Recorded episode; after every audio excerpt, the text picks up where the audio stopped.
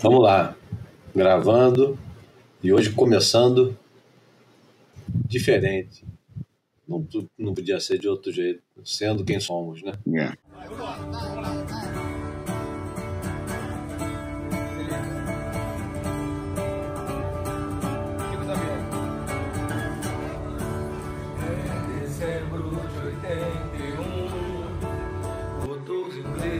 na roda.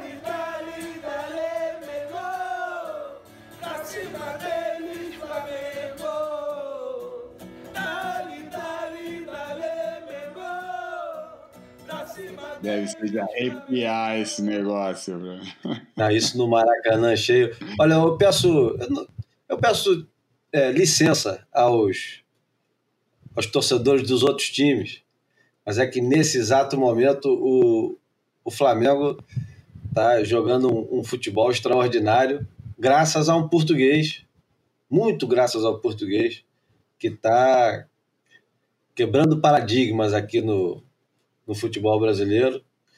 E Bom, escutar essa música no Maracanã é, é arrepiante e, e contagiante também, né?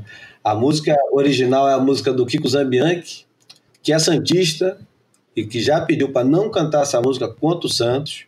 Espero que a torcida respeite ele. É, e quem está cantando com ele num barzinho é o Ivo Meirelles, flamenguista é, roxo. Não vou falar flamenguista doente, porque doentes são os outros. O flamenguista é roxo, apaixonado. E essa música é, foi, foi é, apropriada pelo Capital Inicial. Todo mundo acha que é do Capital Inicial, mas essa música é do Kiko Zambianchi, que é a música do cacete, chama Primeiros Erros. E agora virou um dos hinos do Flamengo. Bom, brincadeiras à parte, esse é o Boia número 29. Eu aqui de Ipanema, Rio de Janeiro, Júlio Adler, e de Lisboa hoje, gravando do centro de Lisboa, João Valente. Boa tarde, João. Boa tarde, Júlio. Nosso tema hoje principal não poderia ser outro, além de Peniche. Peniche e as infinitas é, polêmicas a respeito do, do- da conclusão. Você esteve lá, João? Tive sim. Você estava no dia da interferência na praia? Tava, claro. Tava, inclusive estava na praia, porque eu estava lá fazendo a, a, a locução do campeonato para a Sport TV daqui de Portugal. Mas nessa hora eu estava na praia, porque era meu intervalo. Aliás, nem era meu intervalo, mas pediram para eu fazer uma, uma entrevista direta, um direto para a RTP. E eu- o, o lugar onde a RTP estava gravando era bem na frente do, do, do palanque ali onde estava rolando o campeonato. Eu, nessa hora, estava na frente do campeonato, provavelmente elogiando o Gabriel, né? Porque. é, não, isso foi bem no comecinho, a gente estava fazendo a entrevista, daí a, a, a gente estava com o monitor, né, vendo o que estava passando, é, enquanto a gente estava sendo entrevistado, daí apareceu um plano do, do Gabriel entrando entrando na bateria, estava rolando a bateria do, do Cano Igarashi com o Kelly Slater, e daí aparece aquele plano do Gabriel, daquele jeito dele, né, entrando na água, e a, e a entrevistadora fez um, um, corte na entrevista e me perguntou se eu achava que o Gabriel estava com postura de campeão. Daí eu deitei e rolei, né? Falei, porra, o Gabriel tem postura de campeão até quando dorme, né? E falei aquilo que eu acho e que continuo achando, né? Continuo achando ele o surfista mais completo do tour, continuo achando ele o competidor mais feroz, continuo achando tudo que achava. Mas, ironicamente, nessa bateria, ele fez, a meu ver, um erro infantil.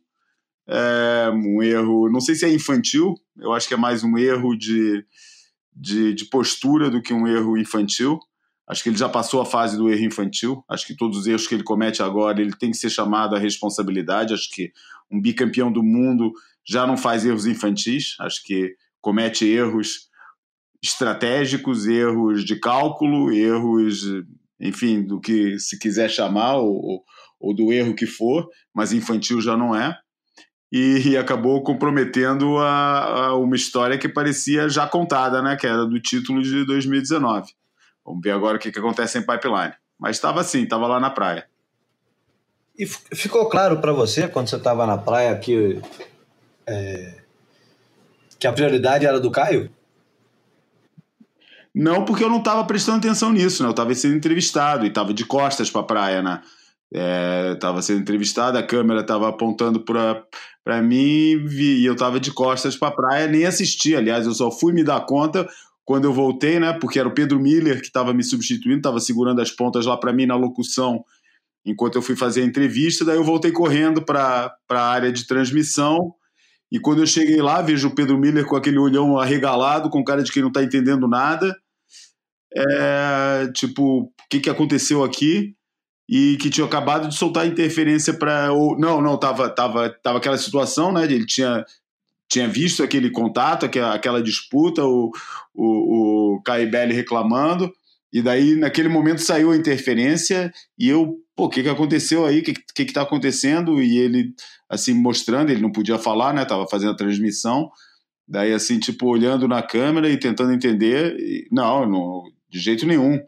É, aliás, eu só comecei a entender depois que um viu a postagem do, do Gabriel, né, que me deu uma perspectiva sobre a coisa, e dois, é, quando conversei com um dos juízes que estava lá no painel e ele me explicou a situação. E, e daí eu entendi o, o, o, negócio todo e vi que, que o erro tinha sido do Gabriel. Eu sempre achei que era erro do Gabriel, entendeu? Sempre achei porque quando você está dominando uma bateria daquele jeito, mesmo que ele tivesse com alguma razão ali, eu acho que era desnecessário fazer o que ele fez.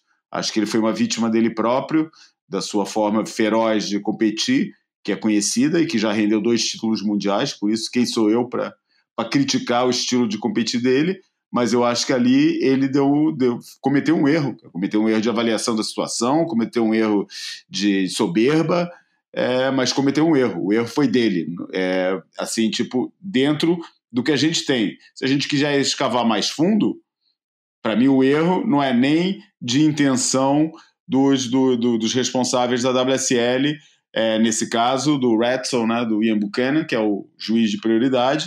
O juiz de prioridade, ele como juiz de prioridade, eu acho que agiu bem. Ele se limitou a, a aplicar uma, a, a regra, o problema é que a regra, como todo, como todo o rulebook da WSL, é omisso nesse ponto, né, cara?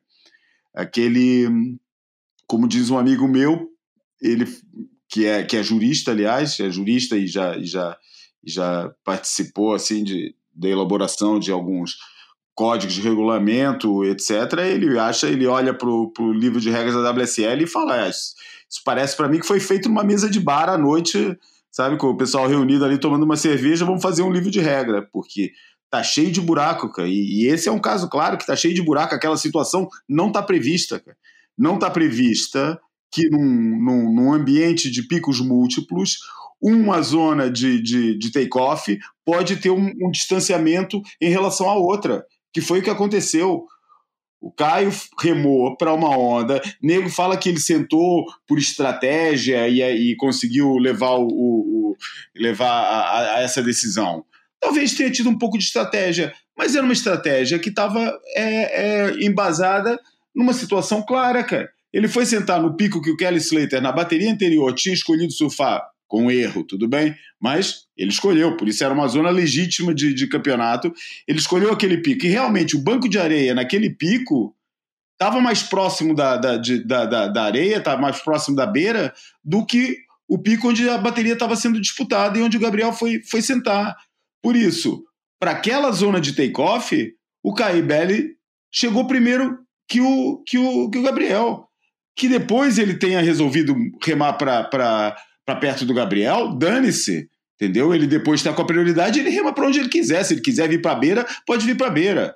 Entendeu? Ele escolheu ali. Se ele escolheu porque aquela estava mais próxima e poderia atribuir a prioridade, porra, palmas para ele. Foi estrategicamente inteligente. Entendeu? Ele não tem que ficar passando a bola pro, pro adversário só porque é um negócio de fair play. Não existe isso, entendeu? Os caras estão ali para ganhar bateria, não estão para ser simpático nem para aplicar a regra de fair play. A única regra que eles têm que aplicar é a regra que está escrita no livro de regras. E ele aplicou, jogou com, com, o negócio, com, com o negócio a seu favor.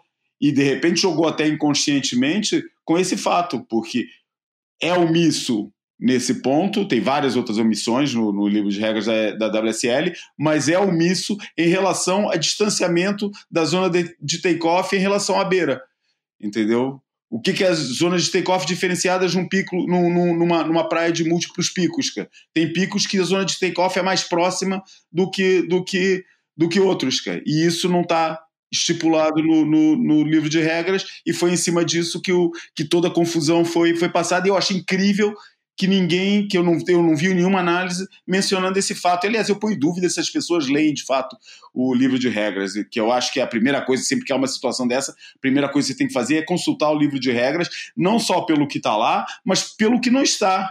Entendeu? Que esse é o grande problema do livro de regras da WSL. Ele é omisso em relação a vários pontos. Vamos ter oportunidade de falar disso mais na frente, quando a gente falar sobre julgamento. É, e é engraçado que é um, é um caso raro de uma coisa simples e extremamente complicada. é muito simples, né? As regras do surf eu acho que são simplificadas ao extremo no livro de regras. Se você for ler de fato, é, é, é palavroso, mas é simples, né? É. E ao mesmo extremamente simplificado, simplório, talvez até. Bom, é, a respeito do resultado, independente de, de. Independente não, né? Com tudo que aconteceu durante o campeonato, é, o resultado desse campeonato que coincidiu com a primeira etapa do circuito né, em Duramba, em condições que não, não se assemelhavam em nada com a condição de, de Peniche, mas que tinha alguma é, vaga lembrança, porque no final das contas se resumiu uhum. a manobras na junção, né? pelo menos para o masculino, não, nem tanto para o feminino. Mas a impressão que fica para quem assiste, ou se alguém assiste essas duas etapas, é que o, o circuito é um circuito hum. mundial de air reverse, né? É um circuito mundial de full rotation. Verdade. Quem acertar mais full rotation no final do ano ganha. Aí tem duas etapas que não vale full rotation, que é pipe, chopo, e o resto, quanto mais full rotation, alley-oop, manobras na junção, estão uhum. valendo mais do que qualquer onda bem surfada.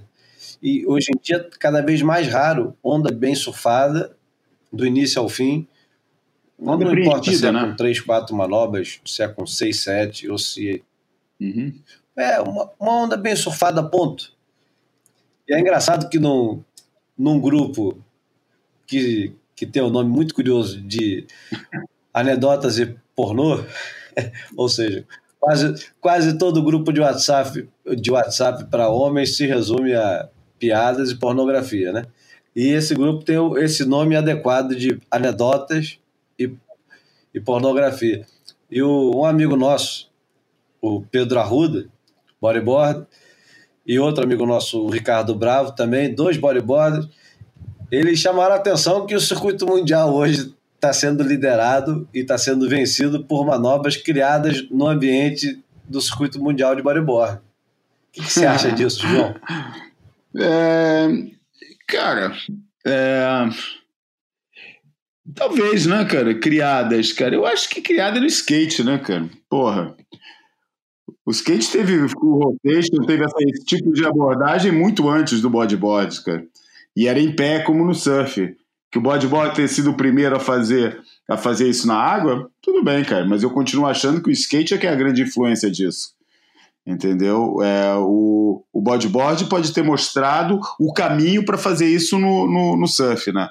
A hora de fazer a curva, o aproveitamento da rampa, o, o, o momento do, do leap para soltar e, e, rodar, entendeu? Talvez aí o bodyboard tenha indicado esse caminho antes, né? Mas eu acho que essencialmente as manobras vêm do skate, cara. O skate é que, é que visualizou o que, que se pode fazer no ar.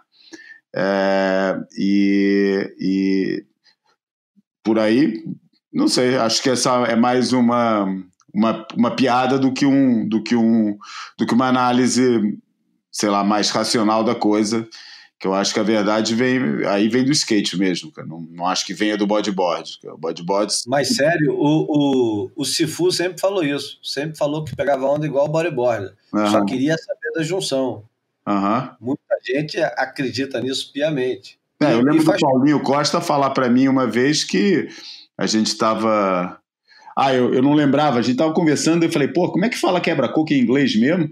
E o Paulinho Costa dá uma risada e fala short break, né, cara? Porra, palavra número um no idioma de qualquer bodyboarder, né? E era isso mesmo. Realmente o bodyboard sempre teve um, uma predileção pelo short break porque possibilitava toda aquele aquela panóplia de curvas e contracurvas, rotações e semi-rotações que, que, que, existia. Mas é engraçado, né, cara? É muito tempo que eu, eu não acompanho, por isso posso estar sendo injusto, né? Mas a, a evolução do surf nesse tipo de manobras tem sido meteórica nos últimos 5, 6 anos.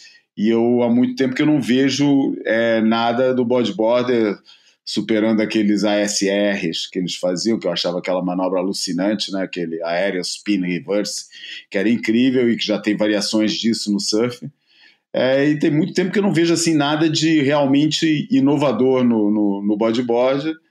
É, e, e, no surf, porra, parece que toda semana tem um negócio novo, né? Eu acho que, o, acho que a evolução. O importante, o importante dessa história é que os dois protagonistas desse ano, Medina e Ítalo, é, eles não são one trick pony, né? Como os caras dizem, não, não são um, um cavalinho de um truque só, né? Os caras são completos. E é. o Ítalo cada vez mais completo. Não dá para dizer que é. o, o circuito pode ser vencido apenas com, com uma manobra por um surfista que fica limitado a fazer uma manobra. Agora, a corrida ao circuito, uhum. ao circuito, a corrida ao título mundial está aberta em termos entre cinco competidores, né? É, em ordem. Eu acho que é Ítalo, Gabriel, Felipe, Jorge e Colorre. Mas, na verdade, na verdade, quem desses cinco é capaz. Primeiro, eu acho que a primeira coisa, quem desses três é capaz de derrotar o Medina ou de ficar na frente do Medina? E o segundo, quem desses cinco é capaz de domar a pipe do jeito que der. Ou seja, grande, pequeno, médio, para a direita, para a esquerda, ninguém domina a pipe e os números não mentem. O Medina tem é, dois segundos, um quinto, um primeiro e um décimo terceiro, quando ele perdeu para o Ryan Callanan em 2015, que não por acaso foi o primeiro ano do, do Ítalo no circuito. E e o resto tem um, um, retrospecto que não oferece perigo nenhum. E nós sabemos que o Medina raramente erra duas vezes seguidas, né? E, eu acho que, bom, são uhum. seis semanas de, de muita tensão para todos eles, sendo que o Medina está muito acostumado com isso. De todos eles é o que vem convivendo com essa pressão desde 2014, né? Com o primeiro título dele. ele vem convivendo com essa pressão. É, deve ser até confortável para o cara. Ele deve sentir falta quando não não está disputando o título na última etapa, né? Ah, eu também acho. Acho que. Mas eu vou te falar, cara, nesse momento quem eu acho que está mais confortável com a pressão é o Ítalo. É... Quer dizer, eu não sei como é que ele vai. Como é que vai. É um, é, um, é um nível diferente de pressão chegar na última etapa com a licra amarela, com a lacra amarela, como líder do circuito, como homem a bater, como o cara que tem que manter a sua, a sua posição. É diferente do, de estar ali perto, mas eu acho que eu acho que ele transpira nesse momento um conforto muito grande com, com a pressão. Mas a nível de retrospecto, sem dúvida, cara. É, se, se, se teoria ganhasse campeonato, melhor era entregar a taça para o Medina já. Mas a gente está cantando que essa vitória vem antecipada para o Medina já há bastante tempo, né? E a verdade é que não veio. Ele passou por dois campeonatos onde ele era o favoritíssimo para ganhar e não ganhou nenhum. É por isso tudo pode acontecer e eu acho isso legal, porque né, se fosse só uma questão de você quer a beleza do esporte, né? Nem sempre aquele que no papel é o mais forte ganha. Porque senão, para que fazer campeonato, né? Pô, unanimidade geral, esse cara é o que dá melhor, dá a taça para ele, até a unanimidade mudar. É verdade, o, o que é legal no esporte é essa capacidade. E se qualquer um desses quatro é mais fraco no papel e no retrospecto e na historial do que o Medina em pipeline, não significa que a vitória está garantida para o Medina. Acho que ele vai ter que suar bastante. E, enfim, eu estou torcendo para o Ítalo, falando a verdade. Queria muito ver o Ítalo ganhar um título. Eu queria muito ver o Jorge ganhar um título, para falar a verdade é, a nível do, daquilo que eu entendo como, como surf, que me agrada, é, todo o lado estético, para além da eficiência, da radicalidade das manobras. Pessoalmente, o som que eu gosto mais do surf é o som que o, que o George Smith toca. Mas o Ítalo é o cara que mais me entusiasma enquanto, enquanto fã do esporte. É o cara que pô, me, me mantém grudado na tela para ver a bateria dele. O Jorge é o meu preferido, mas eu não fico tão fissurado para ver uma bateria do Jorge quando fico para ver uma do Ítalo. É assim um negócio meio paradoxal, mas é assim. É, eu acho que o Jorge se vencesse seria assim mais um, sabe, uma validação pessoal para mim do tipo de surf que eu mais gosto de ver, mas aquilo que mais me entusiasma como fã do esporte seria ver o Ítalo ganhar, porque eu acho que ele mereceu esse ano, cara, e, está merecendo mesmo. E é um boa praça, né, cara? É um boa praça para cara, daquele cara que todo mundo gosta de gostar, né? Bom, so, sobre o Jorge, o Jorge, assim que saiu da água, é, depois da final, ele comentou que, ao ser perguntado do título para o Havaí, ele, na mesma hora, lembrou da bateria que ele fez com o Medina no passado, que muita gente acha que ele ganhou, inclusive ele acha, ele fala assim: não, no passado eu perdi na semifinal para o Medina eu achei que eu tinha ganho. Uhum. Muita gente achou que ele tinha ganho aquela bateria. O, o Jorge perdeu com 15,83, que é uma, um baita somatório, né? Não é brincadeira. É... Eu tenho retrospecto aqui, que o Steve Schiller colocou lá no Beat Grit, e a partir de 2015, que é quando o Ítalo ganha, o Ítalo perde na primeira, no round 3, para o CJ Hobgood, o Toledo, são todos candidatos ao título, né? Perde para o Mason Ho, White Card, no, também no round 3. Colorandino perde no round 2 ainda. Para o Keanu Assim, que é o cara que oferece menos perigo em pipe.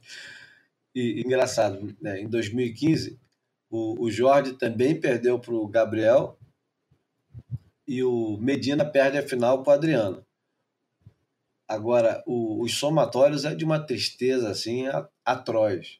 O Ítalo perde com 4,57, o Toledo com 6,67. Total, isso é o, é o, o, o somatório total. O Andino perde com 4,90 e o Jorge perde para o Medina com 4,5. É uma loucura isso, né? Você imaginar que na última etapa do ano, em pipeline, o pessoal está fazendo total de menos de 5 pontos.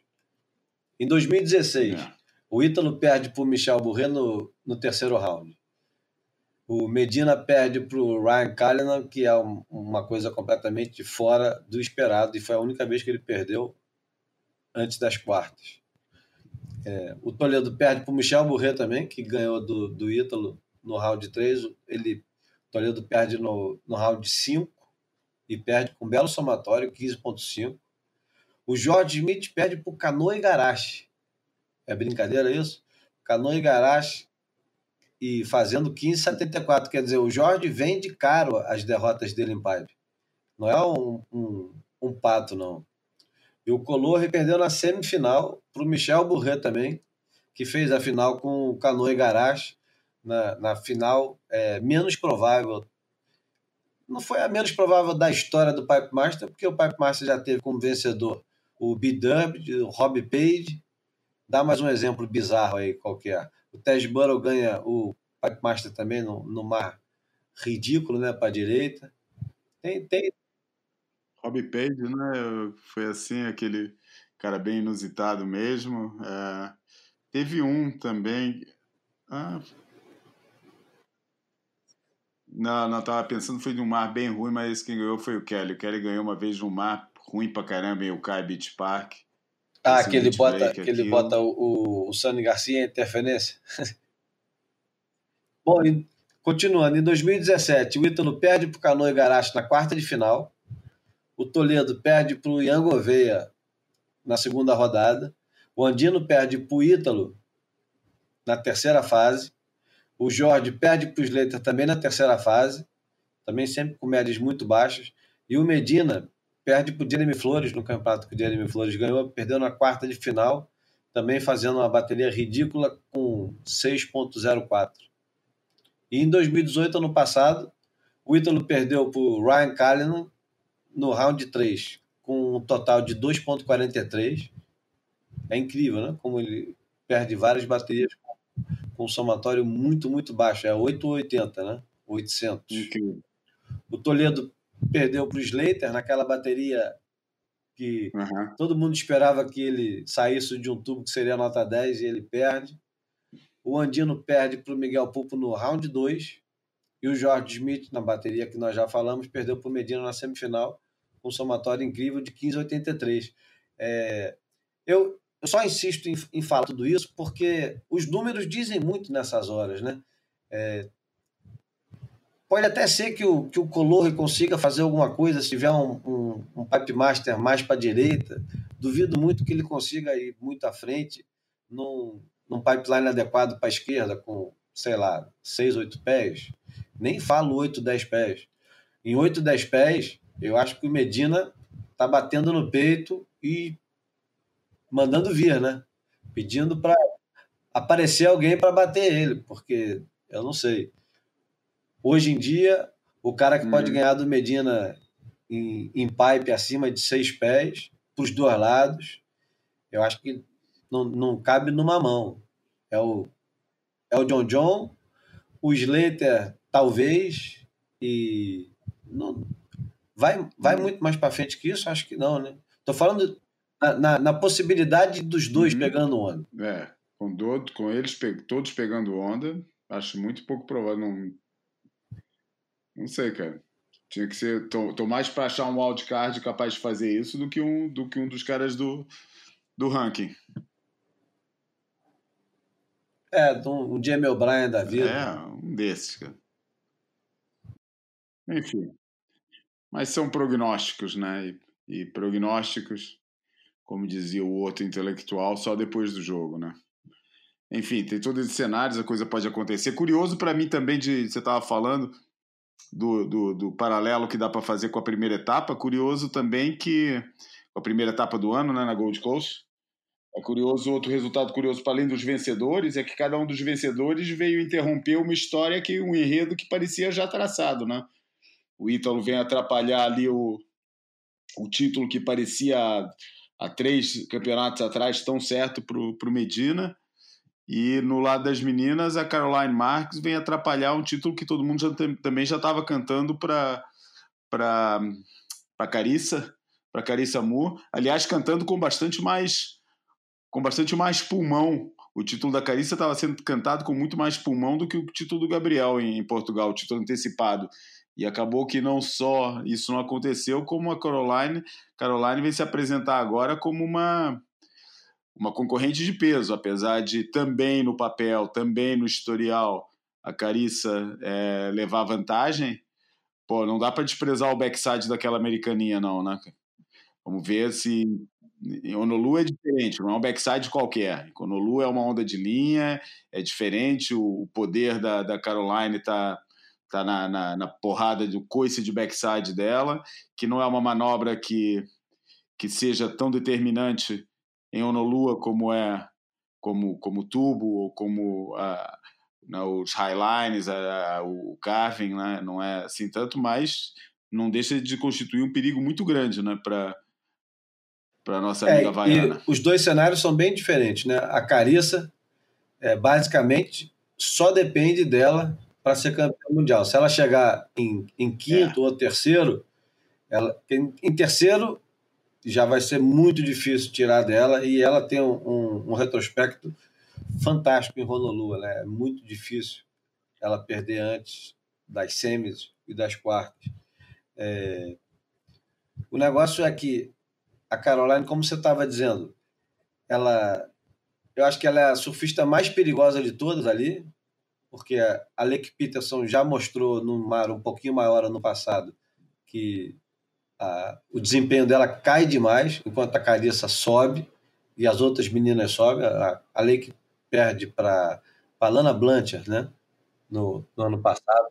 No, no mar que nem era um mar muito grande, mas não sei, escolha de prancha e nervosismo mexeu muito com a, com a Lake. E, e a, a Caroline, eu acho que ela vai por fora nessa brincadeira. Ela é é bom lembrar que se ela for campeã mundial, a Caroline Marks vai se tornar a mais jovem campeã mundial da história. Ela vai ser campeã mais jovem do que o do que a Stephanie, do que o Slater e do que o e do que o Medina. Ela faz anos, aliás, tem alguma coisa no mês de fevereiro que o que tem de campeão mundial que faz anos ali no mês de fevereiro é brincadeira, né? O Slater, o Adriano. E Sim. eu estou torcendo pela, pela Caroline. Vai ser muito legal se ela ganhar. Ela, ela, ela, ela tem uma, uma imagem que, que é boa para o esporte. Eu tenho minhas ressalvas com, com o backside dela. Quando ela abre o bracinho lá em cima, ela podia segurar um pouco mais aquele bracinho dela, em vez de bater a asa lá em cima, ela podia tentar colocar aqueles braços menos em, em, em posição de, de voo e mantê-los mais próximos ao corpo. Todo mundo diz que ela é o oquilupo feminino, né? Mas eu acho que ela, ela precisava segurar um pouco. Sabe aquele negocinho quando ela é. chega lá em cima, ela parece que vai batendo asa para trazer a prancha de volta? Acho que ela tinha que segurar um pouquinho isso. Isso ela vai consertar. Tenho certeza uhum. que ela vai consertar. E, e Vai ser interessante a luta.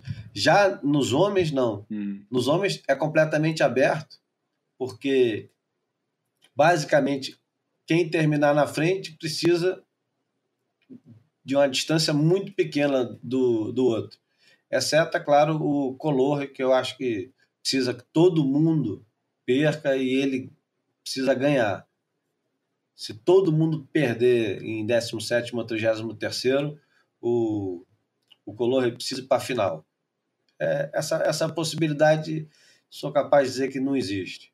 Agora, o, o Ítalo, o Medina, o Jorge, é basicamente quem ficar na frente. E o Felipe, claro, né? A gente, a gente não conta muito com o Felipe, porque o Felipe, a, o Felipe tem um bom retrospecto em pipe. Se você lembrar, no, em 2014 ele chega nas quartas, né? e perde para o Medina, que sai da bateria, comemora o título e volta para a bateria e ganha dele. É, e ano passado também ele estava surfando bem até, uhum. até perder para o Slater. E perder para o Slater em, em, em, pipe não é vergonha nenhuma. Mas é que é muito estranho o, a gente não saber o que está acontecendo com o Felipe, né? o que, que ele tem nas costas, quanto tempo demora a recuperação é. dele. A WSL E ele não tá transpirando confiança, cara. Ele não. Sabe, eu acho que ele não tá.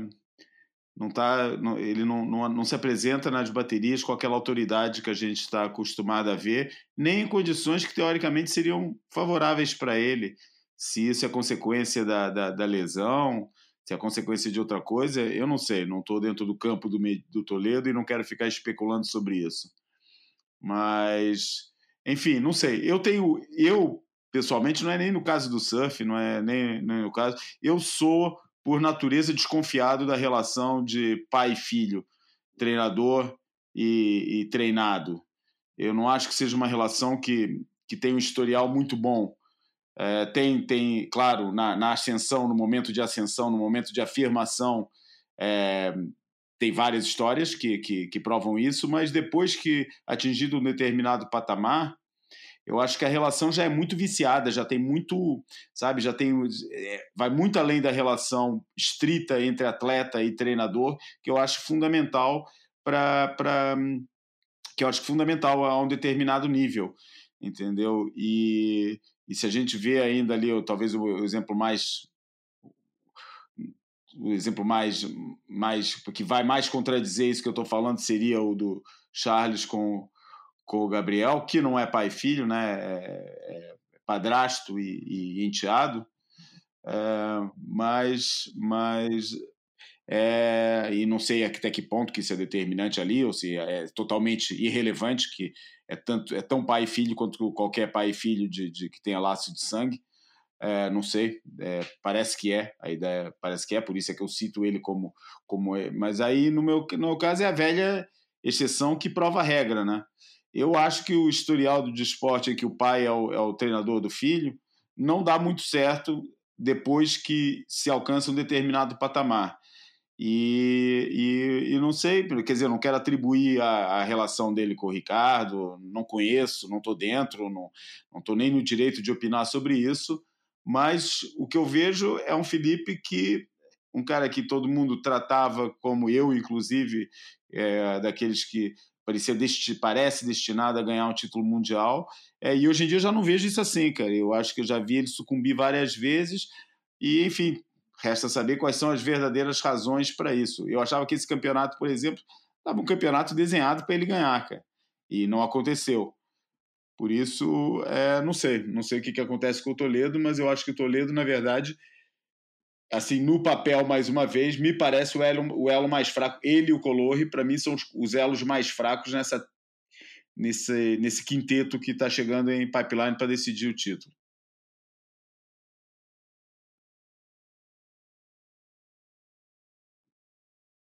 Agora, retomando um pouco o assunto que a gente passou meio correndo e ficou muito aqui no, no campo dos, dos prognósticos, é, uma coisa que ficou muito falada, que foi muito falada, que eu senti muita gente falando no, no, nos grupos e na praia mesmo, é muita gente reclamando das notas altas para onda de uma manobra só.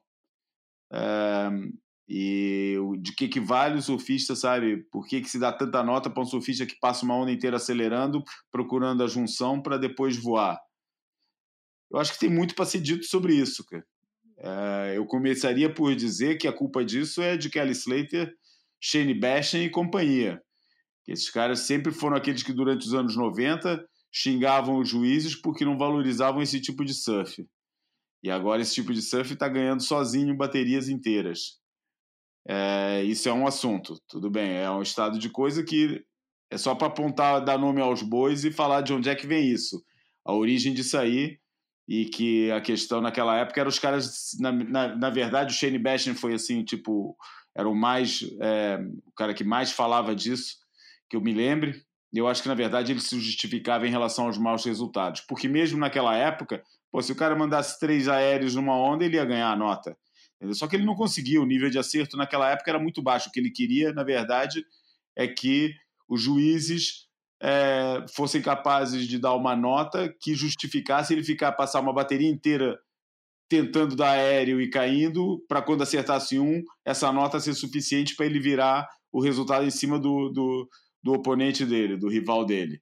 Isso não ia acontecer e não estava acontecendo naquela época. Hoje isso já justifica. Hoje isso já pode acontecer. Entendeu? Hoje um surfista pode passar uma bateria inteira tentando dar aéreo e caindo em todos, e a hora que acertar um, se for bom o suficiente, pode virar em cima de um cara que fez o surf todo de preenchimento, cheio de curva e tal, mas que faltou faltou o, o, esse negócio do aéreo.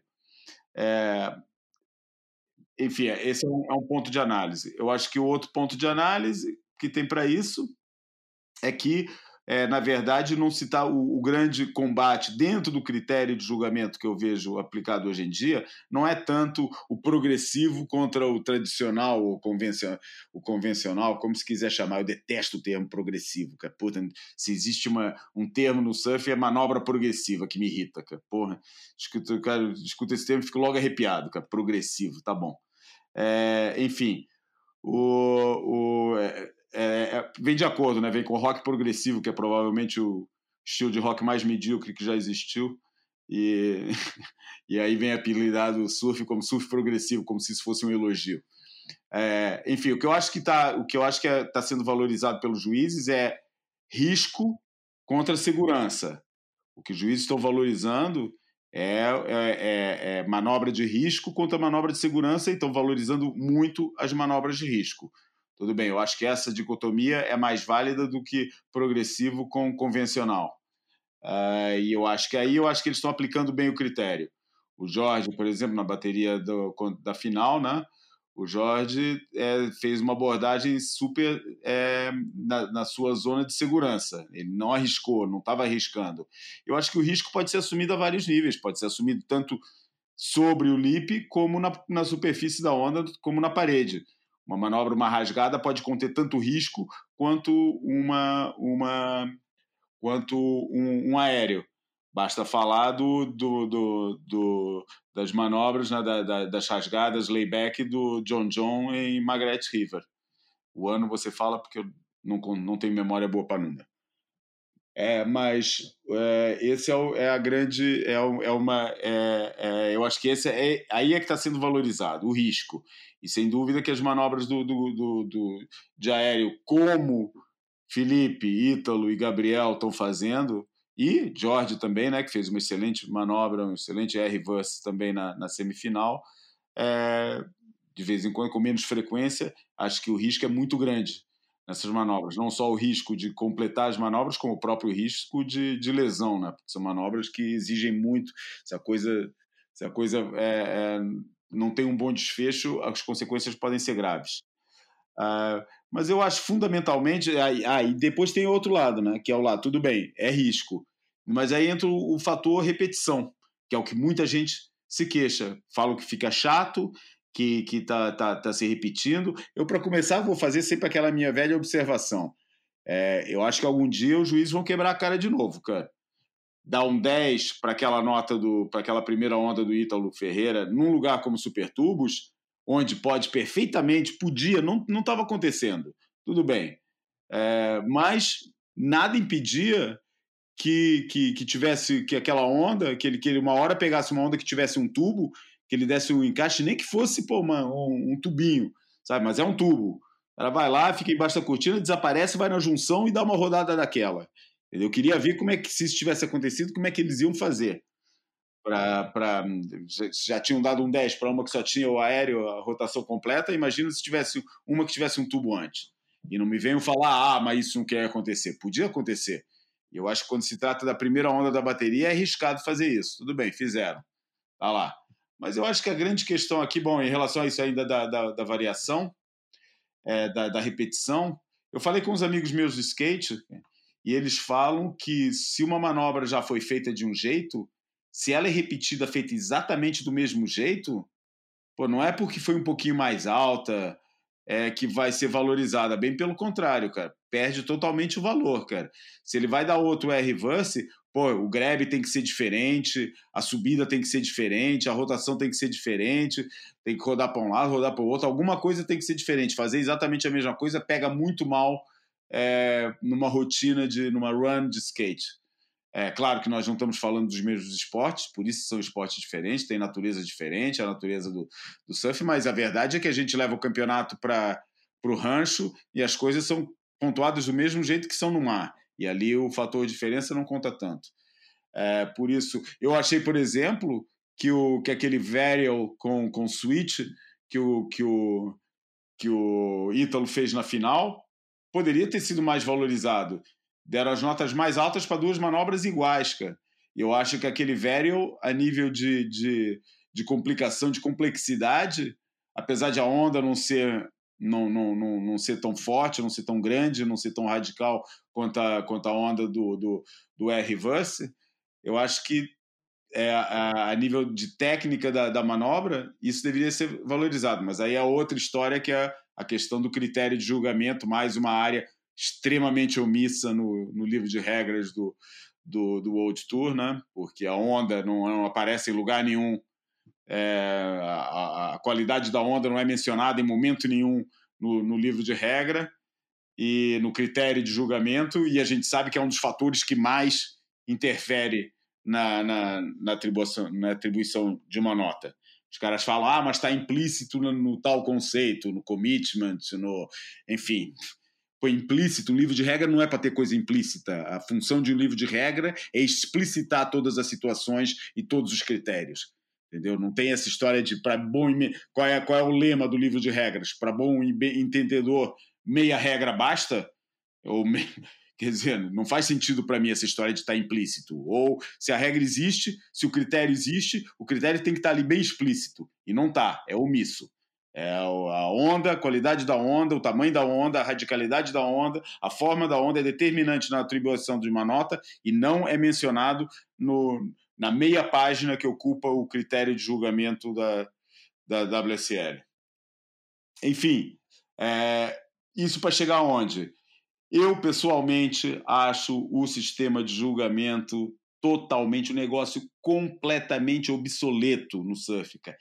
Completamente obsoleto. Eu acho que totalmente inócuo. Eu detesto ficar discutindo é, se a onda valeu, se não valeu, se a vitória foi justa ou foi injusta, porque eu acho que está tão obsoleto a forma de, de, de julgar o surf, o, a forma de, de fazer o julgamento, de atribuir o valor de uma onda, de uma performance é, no, no, no, surf no geral, porque não vou falar da WSL, porque é, é, é padrão, seja em que, em que, em que, em que é, ambiente de competição for, ISA, regionais, distritais, é, campeonato da esquina, o critério é sempre a mesma coisa, é aplicado por todo mundo do mesmo jeito, entendeu? Que é tentar sintetizar é, todas as formas que existem de pegar uma onda. Eu acho que tinha que ser quebrado isso tinha que se atribuir nota, a nota de um surfista tinha que ter um somatório de onda completa, com manobra isolada, com, com todo, tudo aquilo que conta para o critério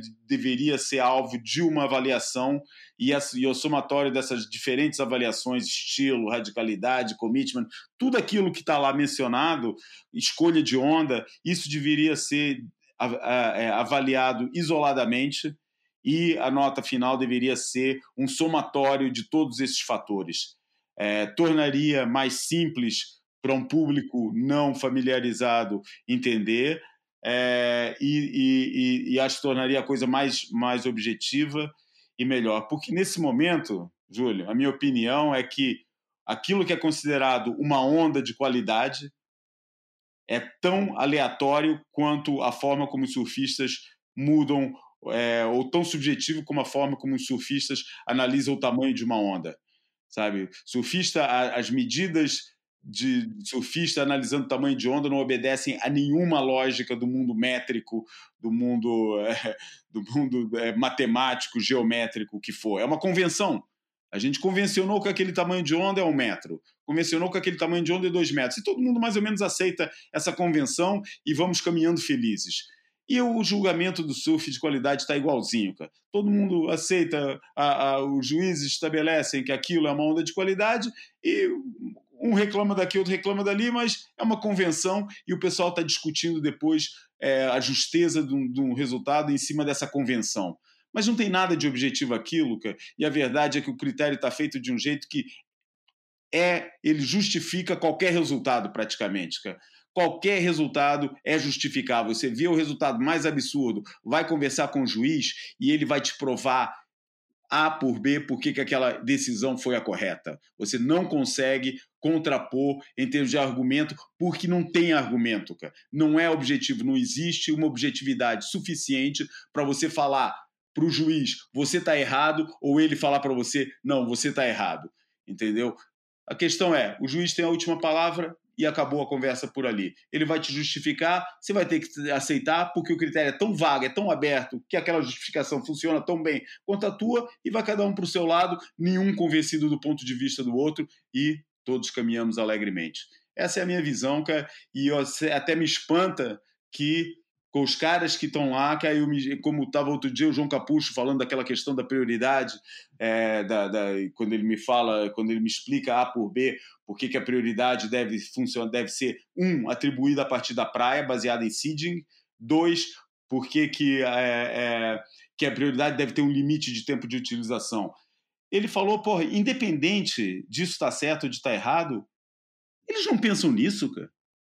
Eles não conversam sobre isso. Isso não é considerado, é um assunto que está morto, a gente tem que pensar em, em vender, é, é, é, alcançar público, arrumar patrocínio, é, é isso que a gente tem que fazer, o resto não existe, o resto está fechado, é assunto fechado, as regras são essas, entendeu?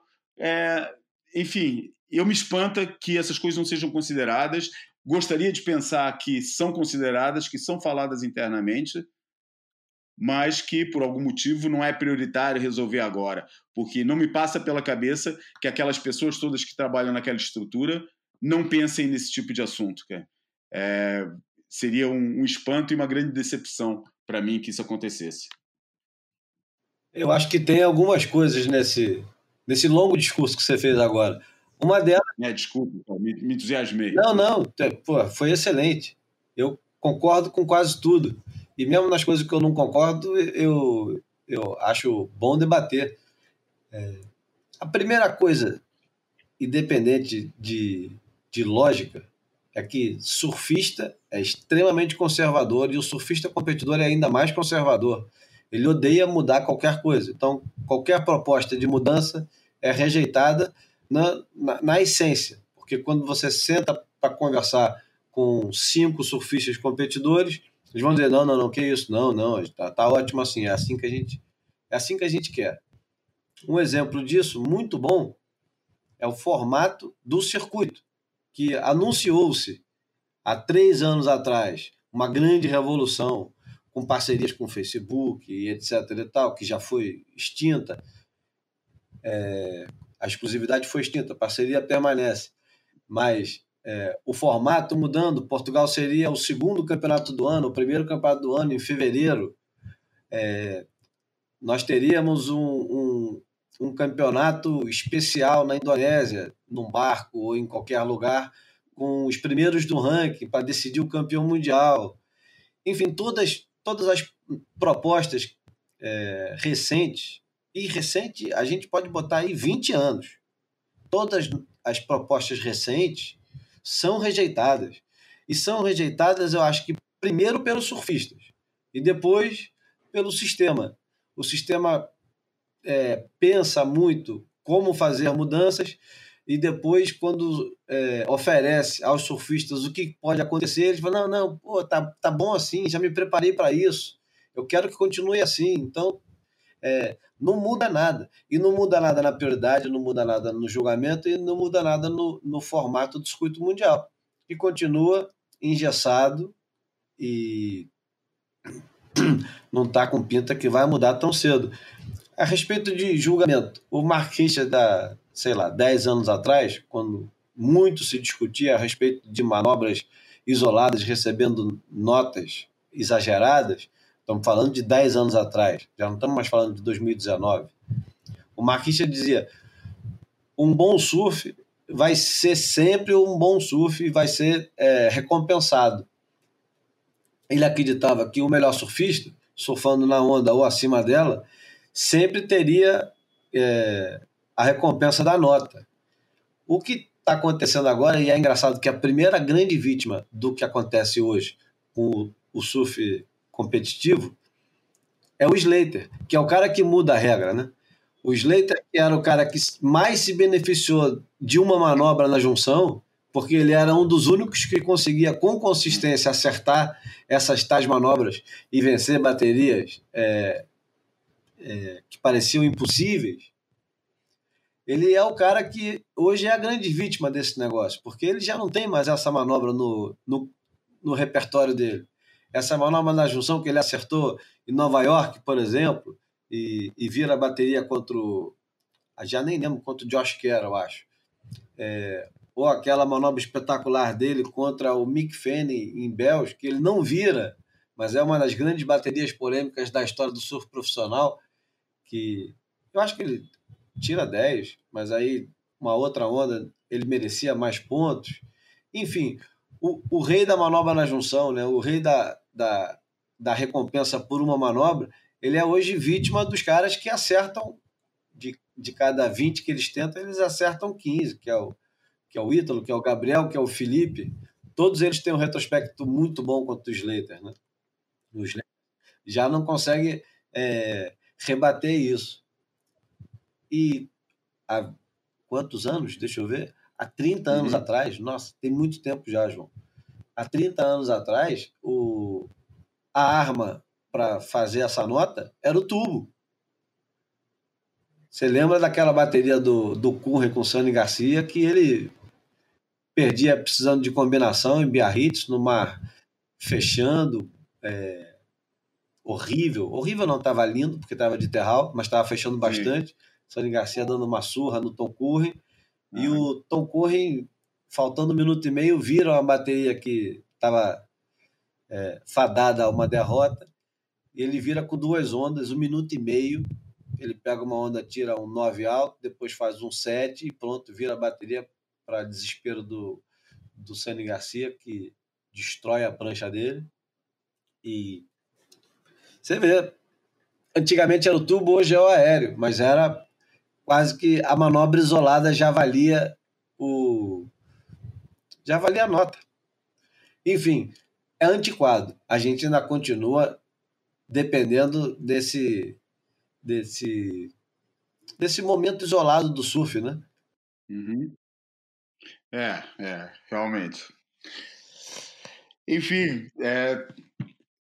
cara, o cenário está montado para o final do, do circuito e é, um, e é um cenário interessante. Eu prefiro que, que, a, que, a, que a final vá para vá o Hawaii, prefiro que ver o drama final. Continuo achando que o Hawaii é o, é o cenário para finalizar o circuito. Então, a gente falando aqui de alterações de formato, eu acho que é o, sabe, é o cenário para ideal para finalizar por motivos históricos, mas por motivos dramáticos também. É, e, porra, mal posso esperar para. Vou te falar, não sei porquê, poucas vezes estou tão interessado em ver um.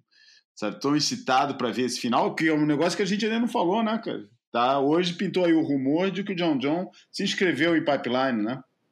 Não é rumor. É real, né? Não apenas em pipe, mas também se inscreveu no campeonato de Rally Iva. Opa, então da Triple Crown inteira. Vai participar da Triple Crown, com certeza, né? Que bom, cara, que bom. Vamos ver.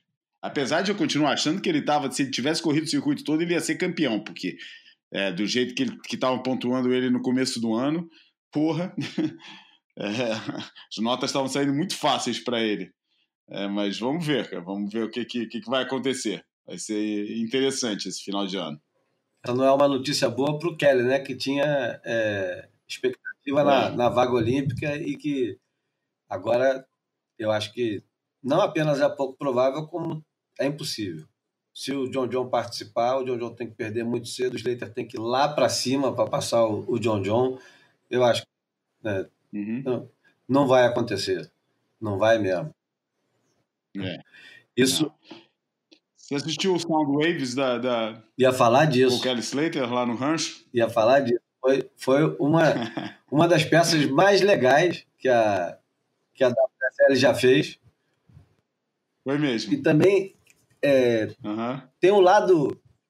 Tem, tem um lado pitoresco dessa história aí do, do, do Sound Waves do, do Slater. Que eu, eu não acredito na espontaneidade de nada dali. Porque o É um cara muito consciente da imagem e de, Não, de não. câmera o tempo todo.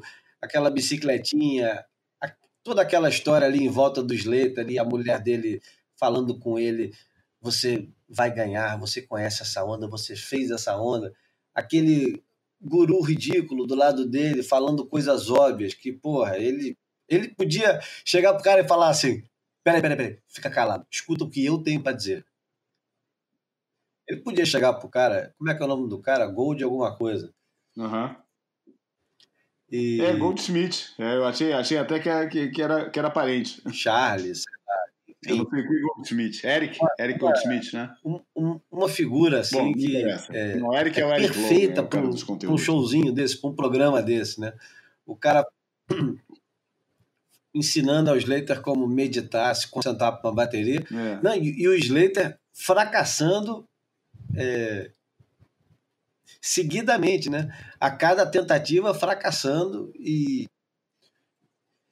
é bom, né? É, eu acho muito bom porque mostra o quanto que Aham. na competição essas coisas elas podem sim fazer diferença às vezes. Sei lá, pode fazer quando o cara tem 20 anos, pode fazer aos 30, pode fazer até aos 50.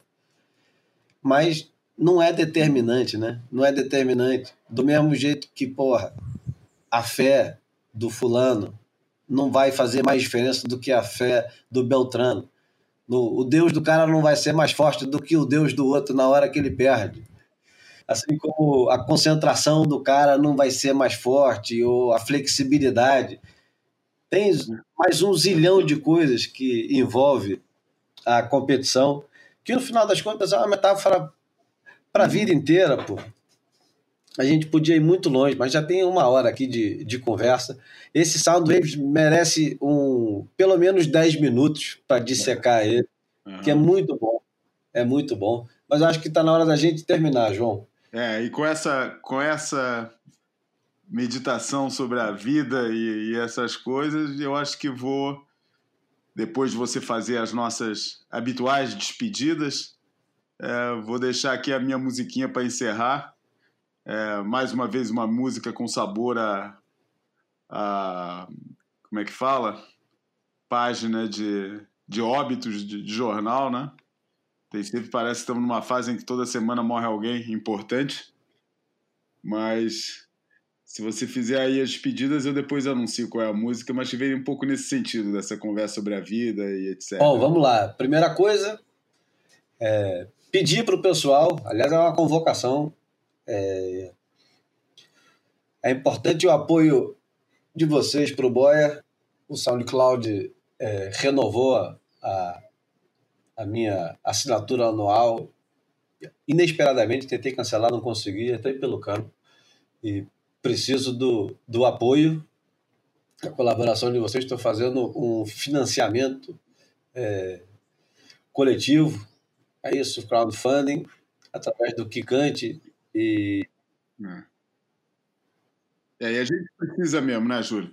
Gostaríamos muito de poder dizer, tal e qual Juca Chaves, faça a sua doação e ajude-nos a pôr gasolina azul no nosso Jaguar, né?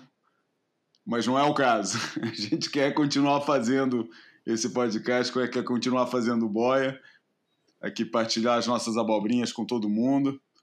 É, a gente tem tido cada vez mais ouvintes e mesmo sendo poucos, todos são bons e gostaríamos muito de continuar fazendo isso. Ah, isso me faz lembrar de uma coisa. A gente recebeu uma mensagem, muito engraçado, que a gente recebeu uma mensagem de um cara que se identifica como morte aos parasitas.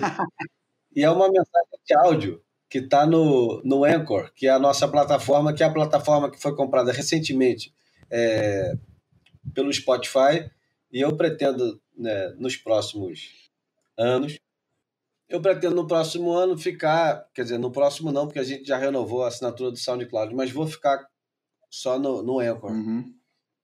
O Anchor é, é gratuito, mas a gente recebeu uma mensagem, vou colocar aqui para ouvir, que eu achei que era uma mensagem esculhambando a gente, mas na verdade não. Aí, Júlio, João, parabéns e obrigado pelo podcast aí. Eu escuto desde o primeiro aqui da Austrália. Um abraço, obrigado aí, valeu.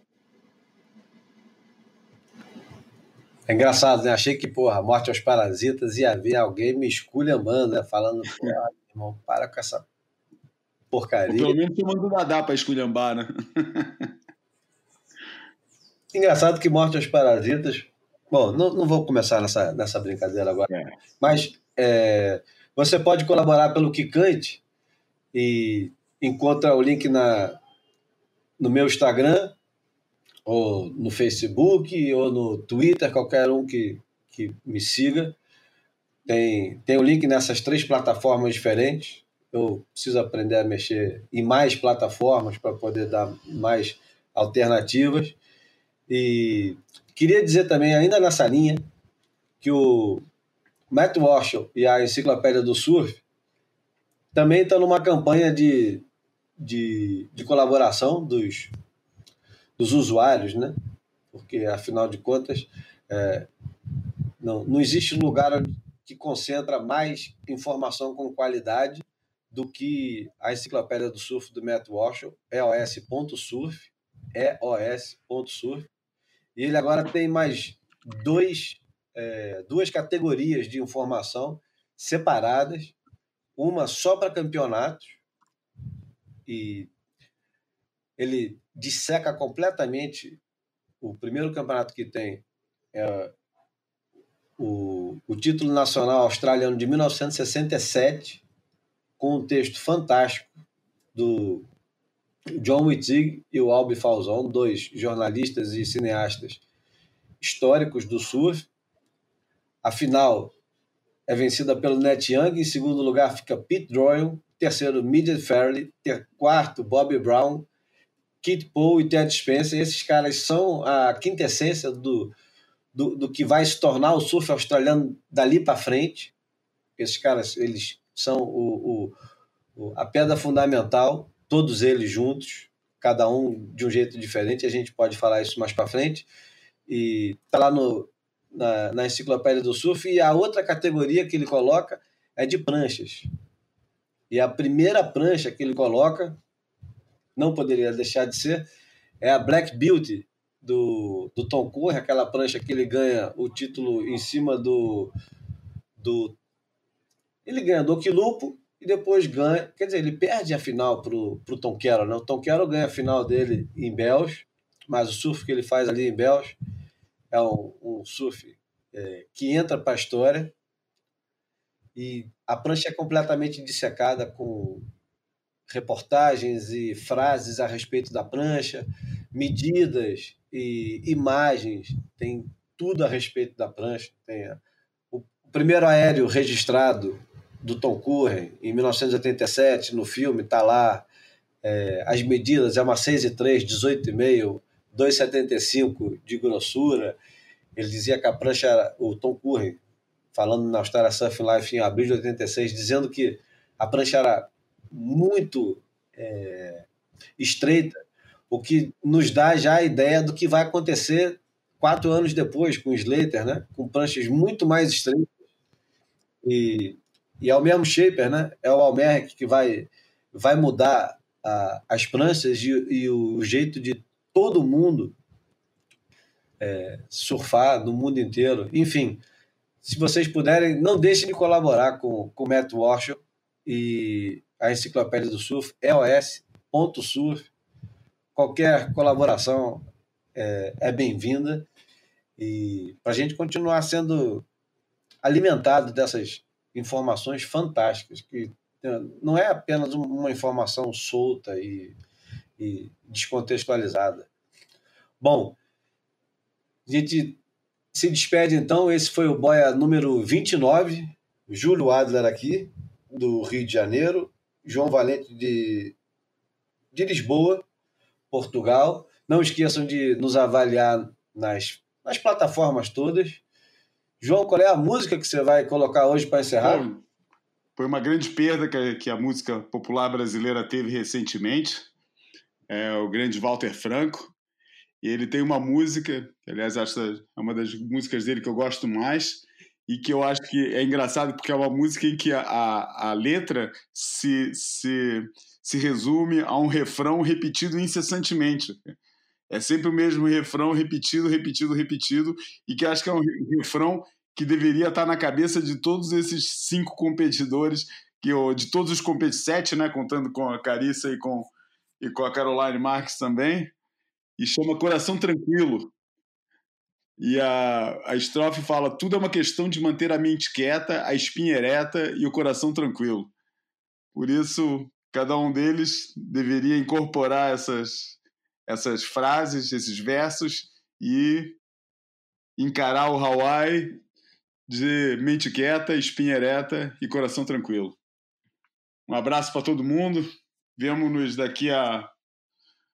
Esperemos nós uma semana. Uma semana. Ó, só para complementar, então, que o grande parceiro dele, do Walter Franco, foi o, o Arnaldo Batista, que toca guitarra no melhor disco dele. E grande escolha, João. Essa música é um mantra. Então vamos lá. Abraço.